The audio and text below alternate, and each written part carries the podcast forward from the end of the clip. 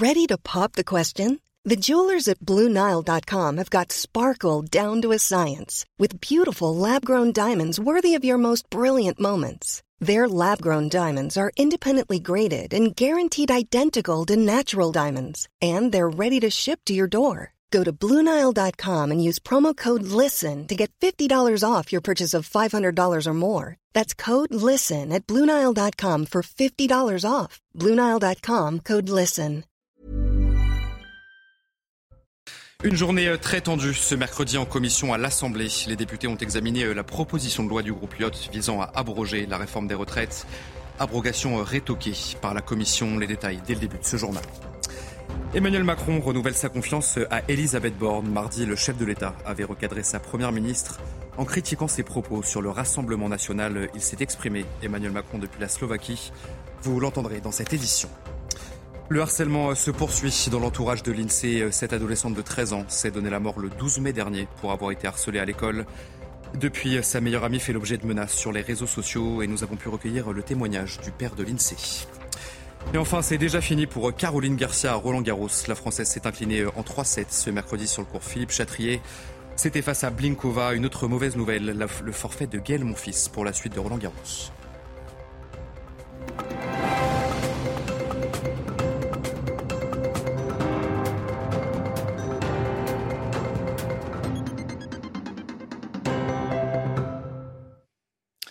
Bonsoir à tous, très heureux de vous retrouver euh, sur CNews pour l'édition de la nuit. Une nouvelle journée euh, très mouvementée donc à l'Assemblée nationale. Les députés euh, ont examiné en commission la proposition de loi du groupe Lyot qui vise à abroger la réforme des retraites. Une abrogation retoquée par la commission. Alors la gauche a tenté de ralentir les débats pour envoyer le texte dans l'hémicycle. Augustin Donadieu, Florian Tardif et Fabrice Elsner. Au cœur des débats ce mercredi, l'article 1 visant à abroger la réforme des retraites. Article supprimé par la commission des affaires sociales. Écoutez, ici c'est moi qui préside. C'est moi qui préside. Donc l'amendement a été rejeté. Nous passons euh, à l'amendement. Décision est prise à gauche de déposer des centaines de sous-amendements pour freiner les débats. Objectif, ne pas aller au bout de l'examen de la proposition de loi pour permettre un retour du texte initial avec l'article 1 dans l'hémicycle. 1300 sous-amendements déposés. Si ça, c'est pas de l'obstruction, je ne sais pas ce que c'est. La présidente de la commission refuse alors de les examiner. Clémentine Autain fustige cette décision. C'est le déni du droit élémentaire des parlementaires à déposer des amendements. C'est un déni inouï de démocratie. Comprenez notre colère. Comprenez notre colère. Charles de Courson et ses collègues du groupe Lyot, à l'origine de cette proposition de loi, veulent déposer alors un nouvel amendement pour réintroduire l'article 1, amendement qui sera très probablement retoqué par la présidente de l'Assemblée nationale. Nous allons déposer un amendement de rétablissement de l'article 1er et Madame la présidente de l'Assemblée nationale, pour la première fois, va déclarer irrecevable un amendement euh, qui se contente de rétablir un article qui avait été déclaré par le bureau de l'Assemblée nationale recevable. on est vraiment le déni de démocratie continue. Dans une ultime contestation, les députés de l'opposition ont décidé de quitter la salle pour rejoindre les manifestants réunis devant le Palais Bourbon. La présidente du groupe LFI à l'Assemblée s'est exprimée ce mercredi après-midi. Elle a une nouvelle fois dénoncé les méthodes employées par la Macronie. Mathilde Panot parle de coup de force. On l'écoute. On assiste à un nouveau coup de force antidémocratique de la part de la Macronie, qui est un coup de force supplémentaire extrêmement inquiétant, où finalement il n'y a plus aucune règle démocratique qui vaille. Tout peut être utilisé pour défendre euh, les quelques intérêts privés et aller contre euh, la volonté générale des Français et des Françaises qui veulent qu'on abroge cette réforme des retraites à 64 ans. Et je le redis ici solennellement, le 6 juin l'intersyndicale appelle à une manifestation qui se passe avant le 8 juin, nous aurons besoin d'une pression populaire maximale, d'une pression populaire maximale pour faire en sorte que la présidente de l'Assemblée ne dégaine pas un prétexte d'article 40 sans aucun fondement juridique, parce qu'ils n'ont aucun fondement juridique pour le faire, et nous empêche de débattre et de voter cette loi. Je vous le dis, le 8 juin, nous voulons débattre, voter pour abroger la retraite à 64 ans et la seule raison des magouilles qu'ils sont en train de faire en, commission, c'est parce qu'ils ont peur du vote, parce qu'ils savent qu'ils vont le perdre. Et je vous le dis, soyons des millions le 6 juin, parce que nous allons gagner le 8 juin ou à une autre date le fait d'abroger cette réforme des retraites parce qu'ils ne pourront pas à l'infini utiliser je ne sais quel instrument euh, euh, autoritaire pour continuer à aller contre la volonté de tout un peuple. Le ministre des Comptes publics, Gabriel Attal, était sur CNews ce mercredi et il a bien sûr évoqué euh, son plan de lutte contre la fraude sociale. Entre 6 et 8 milliards d'euros échappent aux caisses de l'État chaque année. Gabriel Attal a notamment évoqué la fusion de la carte d'identité et de la carte vitale, l'une des mesures phares de son plan. Pourquoi est-ce qu'on fait cette proposition de fusionner la carte vitale et la carte d'identité? Ceux qui nous regardent, ils sont peut-être pas au courant. Ils le savent parce qu'ils sont habitués, on en parle depuis. La question, c'est de lutter contre ce qu'on appelle le tourisme médical illégal, c'est-à-dire des personnes qui viennent en France, qui se font soigner en se faisant prêter la carte vitale, qui parfois payent pour avoir la carte vitale de quelqu'un d'autre et donc avoir leurs soins pris en charge par la sécurité sociale. On veut lutter contre ce phénomène-là. Et donc, on propose effectivement qu'il y ait une fusion entre la carte vitale et la carte d'identité, ce qui permettra d'attester beaucoup plus facilement que la personne qui vient se faire soigner, c'est bien la personne qui a le droit de se faire soigner. On lance une mission de préfiguration. Exactement. Pour... Mission d'inspection. Oui. Mais pourquoi? Pour nous définir un calendrier et des modalités qui sont crédibles. Parce que moi, je pourrais vous dire, Pascal Pro, demain, ça va être fait. La réalité, c'est qu'aujourd'hui, vous avez des Français. Est-ce que, vous êtes... Est-ce que dans deux ans, c'est fait? Non, mais aujourd'hui, vous avez déjà des Français qui ont du mal à aller faire refaire leur carte d'identité parce qu'il y a des délais. Donc voilà, donc moi, j'essaye d'être pragmatique. Je ne vais pas annoncer aux Français là, demain, votre carte, vous aurez besoin d'une carte d'identité. pour vous faire soigner.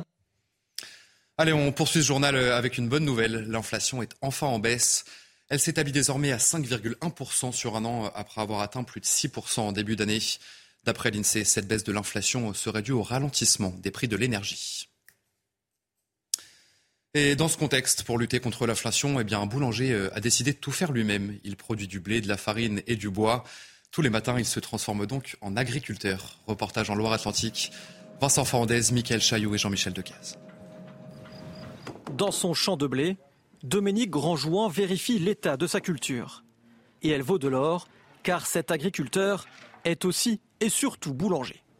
J'ai 25 hectares et cette année, j'ai simplement semé 6 hectares et demi euh, en blé, ce qui doit me suffire. Je table sur environ 13, 13 tonnes. S'il y a 15 tonnes, ça sera très bien de blé, ce qui me sera euh, suffisant pour, euh, pour pouvoir gérer mon activité à l'année. En plus de faire pousser son propre blé, Dominique moue lui-même la farine qu'il utilise pour fabriquer son pain. J'en fais tous les deux ou trois jours à peu près. Et ce qui me permet euh, vraiment d'être autonome, de, faire ce que je veux et de ne pas surstocker la farine. Et puis vraiment avoir une farine fraîche. Ce boulanger produit 400 pains par semaine, vendus 4,90 euros le kilo. Maîtriser toute la chaîne de production lui permet d'être totalement indépendant des prix des matières premières. Du blé jusqu'à la meunerie, jusqu'à la cuisson eh ben, on maîtrise tout, donc on n'a pas besoin d'avoir des, chiffres d'affaires mirobolants. Dominique voit dans cette manière de produire un vrai potentiel de développement, mais regrette qu'il n'y ait pas assez d'aide à l'installation de la part du gouvernement. Mardi, en Conseil des ministres, Emmanuel Macron avait semblé recadrer Elisabeth Borne en critiquant ses propos sur le Rassemblement national.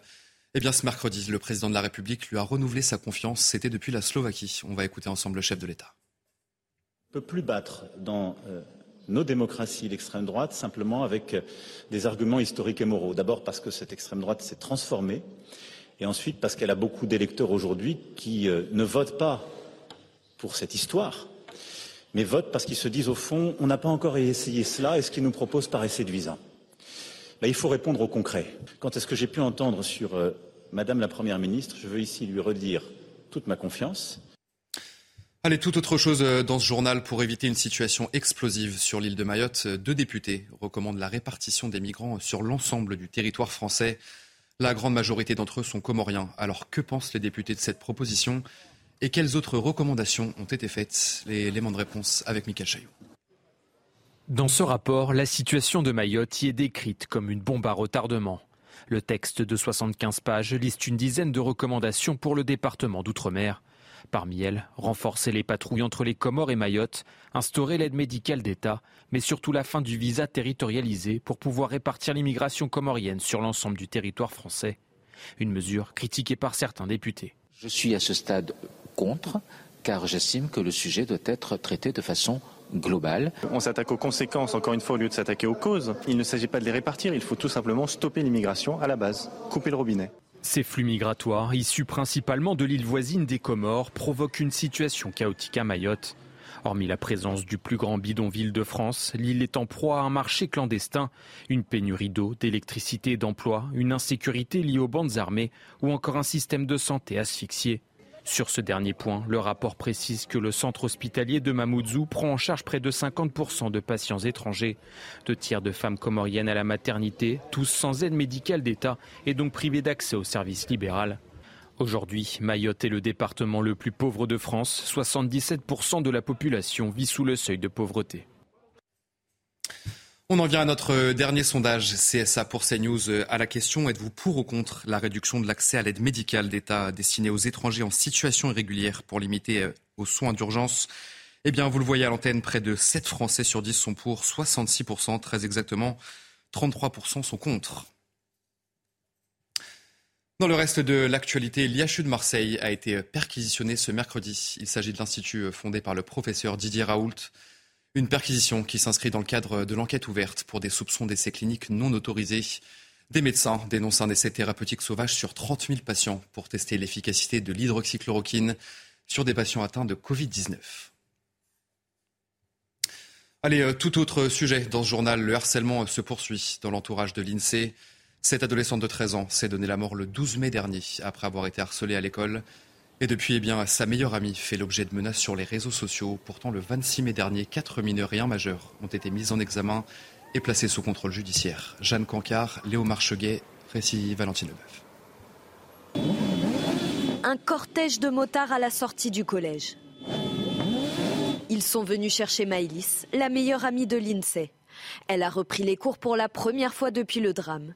Une escorte qui rassure la mère de l'adolescente. Ça me touche énormément parce que je me dis, euh, ma fille ne sera plus toute seule en fait. Ces motards font partie d'une association créée après le suicide de l'INSEE.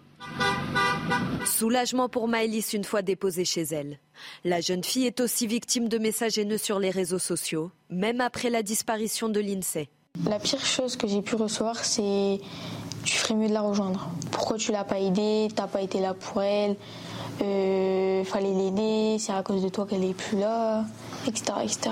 En plus de ces messages anonymes, l'adolescente doit aussi faire face aux propos insultants envers sa meilleure amie. Il y en a qui avaient dit qu'ils allaient aller pisser sur la tombe de l'INSEE, la brûler. Je suis en colère parce que même, même qu'elle soit plus là, elle, elle sera, elle sera jamais tranquille. Même là, même sur sa tombe, on vient l'embêter. Maëlys n'a plus les mots. Elle a croisé l'une des quatre harceleuses de l'INSEE au collège, mais l'adolescente ne veut pas changer d'établissement. Elle estime que ce n'est pas à elle de partir. Nous avons également euh, pu recueillir le témoignage du père de l'INSEE. Euh, malgré ses nombreux avertissements, eh bien, le collège où sa fille était scolarisée euh, ne l'a jamais entendu. Pourquoi ils l'ont laissé tomber? Pourquoi ils nous ont pas reçus euh, pourquoi ils nous ont pas reçus euh, en, nous aidant et puis euh, en trouvant des solutions d'autres solutions que nous dire de confisquer le téléphone à l'INSEE on n'a eu aucun contact avec eux après le décès, aucun contact avant le décès. C'est pour nous, c'est eux les coupables, eux autant que l'académie. Au lendemain de la condamnation euh, de Mohamed Awas, sa femme a pris la parole ce mercredi. Elle s'est dite soulagée que son compagnon n'aille pas en prison. Pour rappel, le joueur de rugby de Montpellier a été condamné à un an de prison ferme pour violence conjugale et écarté du 15 de France. Marine Sabourin avec Célia Barotte. Il vient d'écoper d'une peine d'un an de prison ferme, mais sans maintien en détention, pour avoir giflé sa femme alors qu'elle fumait une cigarette devant un centre commercial où elle travaille. Iman Awas se dit aujourd'hui choquée par la violence exercée sur elle par son mari, mais n'a pas porté plainte au moment des faits. Présente lors du procès, elle se dit soulagée que son compagnon n'aille pas en prison. La blessure, elle, restera, mais avec le temps, on pardonne. Tout le monde fait des erreurs, c'est sa dernière chance. Il a une très bonne étoile sur la tête, il peut être très reconnaissant. Un acte de violence commis pour la première fois selon sa femme. Lors du procès, le rugbyman a déclaré qu'il ne recommencerait jamais de la vie. La violence conjugale, euh, elle fonctionne un peu comme une toxicomanie, c'est-à-dire qu'il y a cette fameuse euh, promesse, euh, chérie, je, je te promets que je ne recommencerai pas, et puis hélas, les mêmes causes produisant systématiquement les mêmes effets, évidemment, la personne recommence. L'avocat du rugbyman espère quant à lui que son client suivra une thérapie prochainement. Il faut absolument quand même qu'il suive une psychothérapie, on fait en tout cas des soins. Parce que, je veux dire, il faut. ce qu'il a fait là, vendredi, c'est pas parce que je suis son avocat. Ce qu'il a fait vendredi, c'est inadmissible. La procureure de Montpellier avait requis 18 mois de prison ferme avec mandat de dépôt contre Mohamed Awas afin de protéger sa femme. Le risque que le joueur recommence à être violent contre son épouse est selon elle majeur. Et enfin, vous êtes euh, très nombreux à avoir arrêté de fumer euh, grâce au vapotage. Eh bien, il pourrait bientôt être prescrit par des médecins. C'est en tout cas une recommandation du ministre de la Santé, euh, François Braun. Vincent Fernandez, Nicolas Fontaine, Adrien Spiteri. Le vapotage pour arrêter de fumer sera-t-il bientôt prescrit par un médecin? C'est en tout cas ce que souhaite le ministre de la Santé. Oui, disent certaines associations de lutte contre le tabac, mais à condition que ce soit strictement encadré. C'est quelque chose qui doit être court dans le temps, qui doit durer quelques semaines, quelques mois, mais il ne s'agit pas d'ouvrir la porte à, un passage de consommation qui serait le tabagisme classique vers euh, une consommation sur le long terme pour la, de cigarettes électroniques. Parce que là, je le rappelle, la cigarette électronique sur le long terme, on ne sait pas encore quels en sont les effets. Justement, François Braun entend mettre les pharmacies à contribution, une mesure plutôt bien accueillie dans les officines qui pourront assurer un suivi complet des patients. Quand on arrête de fumer, on peut prendre du poids, euh, on peut être nerveux, il y a des insomnies, etc. Donc toutes ces questions euh, des, patients hein, qui veulent arrêter de fumer, des, fumeurs, on va pouvoir y répondre et apporter les solutions. C'est pas juste un produit, encore une fois, c'est vraiment euh, une multitude de choses qui font que, mis bout à bout, ces dispositifs vont permettre aux fumeurs d'arrêter de fumer. Le ministre de la Santé n'a pas fermé la porte à un éventuel remboursement de la prescription. Allez, vous restez bien avec nous sur CNews tout de suite, votre journal des sports. Et on ouvre ce journal des sports euh, avec de la Ligue Europa et c'est le FC Séville qui remporte la finale face aux Italiens de l'AS Roma. Paolo Dybala ouvre le score à la 35e minute de jeu sur une passe lumineuse de Cristante. L'Argentin trompe Bounou d'une frappe croisée du gauche. On va la voir ensemble, euh, cette frappe, ce premier but. Ça fait donc 1-0 pour l'AS. Séville se relance à la 55e minute de jeu. Navas centre sur Ocampos, pardon, qui rate sa reprise. On voit ensemble ce but à l'antenne. Le ballon retombe sur le genou de Mancini qui marque contre son camp un but partout. C'est finalement au tir au but que Gonzalo Montiel libère Séville. Le club espagnol soulève le trophée pour la septième fois de son histoire. Et du football toujours, et ça y est, on connaît euh, la liste des 23 joueurs pour les deux prochains matchs de qualification de l'Euro 2024. Pas de changement majeur de la part du sélectionneur euh, Didier Deschamps, Ferland Mendy et Wesley Fofana font leur grand retour en défense. Ousmane Dembélé et Christopher Nkunku ont également été appelés par le sélectionneur des Bleus. Au milieu de terrain, on retrouve Eduardo Camavinga, qui avait été appelé comme défenseur pour les deux premiers matchs en mars dernier. Une polyvalence euh, que le sélectionneur des Bleus apprécie. On l'écoute. Eduardo que j'ai mis euh, au milieu, même s'il a toujours la capacité, il l'a fait avec son, club aussi, de pouvoir être une solution euh, euh, à gauche, mais ça fait partie des, des critères aussi. Évidemment, la polyvalence est toujours quelque chose d'important, agréable pour tout entraîneur de club et sélectionneur. En tête de leur groupe avec 6 points, les Bleus affronteront Gibraltar le 16 juin et la Grèce le 19 juin. Allez, on passe au tennis et triste nouvelle pour euh, le tennis français. Gaël Monfils déclare forfait pour la suite du tournoi de Roland Garros. Après son match euh, épique en 5-7 face à l'Argentin Sébastien Baez, eh bien le Français souffre du poignet. Il devait jouer le Danois Holger Rune et le Danois est donc qualifié d'office pour le troisième tour de Roland Garros. Et c'est déjà fini pour euh, Caroline Garcia, la cinquième joueuse mondiale, s'est inclinée face à la Russe Anna Blinkova. Une énorme déception, bien sûr, pour Garcia. D'abord dominatrice dans le premier set, la Française s'est effondrée dans les deux dernières manches. Elle s'incline finalement en 3-7, 4-6, 6-3, 7-5. C'est une énorme déception pour la Française qui était en espoir, hein, peut-être, pour gagner le tournoi. On va l'écouter euh, après cette défaite surprise. autant dans le premier premier set, etc. J'allais vraiment à fond dans mes dans mes frappes, dans mes dans mes décisions, dans mes choix de jeu. Et après, euh, je me suis mise à ouais à être passive, euh, à, à plus aller chercher les points et à lui laisser euh, mener le jeu. Et quand je suis comme ça, généralement plus attentiste, j'ai vachement de mal à lire le jeu et à me déplacer sur le terrain. Et dans les autres matchs de la journée côté féminin, la défaite de la française Léolia Jean-Jean qui s'est inclinée en 2-7 face à Elina Avencian. La deuxième mondiale, euh, Irina Zabalenka, s'est imposée en 2-7, 7-5, 6-2 face à Irina Shimanovic. Ça passe également pour Kazatkina en deux petits sets. Allez, on va parler du côté masculin. Euh, Novak Djokovic s'est qualifié pour le troisième tour de Roland Garros. Le Serbe s'impose facilement en 3-7, 7-6, 6-0, 6-2. Malmené dans la première manche face à un Martin Fuskovic très en forme. Djokovic a remis les pendules à l'heure dans les deux suivants et se donne de la confiance, bien sûr, pour la suite du tournoi. Il sera opposé à l'Espagnol Davidovic Fokina ce vendredi pour le troisième tour.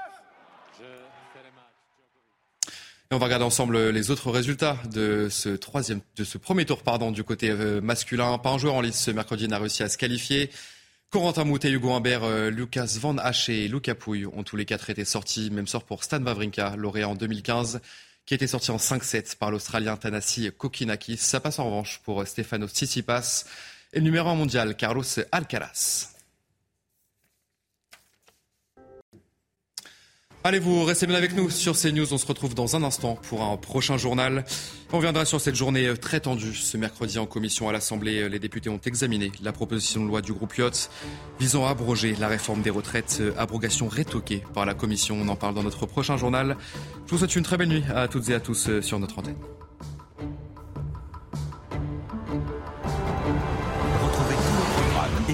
sur cnews.fr.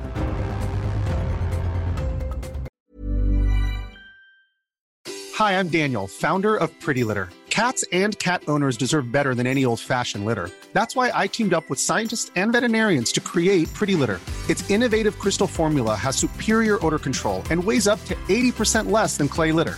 Pretty Litter even monitors health by changing colors to help detect early signs of potential illness. It's the world's smartest kitty litter. Go to prettylitter.com and use code ACAST for 20% off your first order and a free cat toy. Terms and conditions apply. See site for details.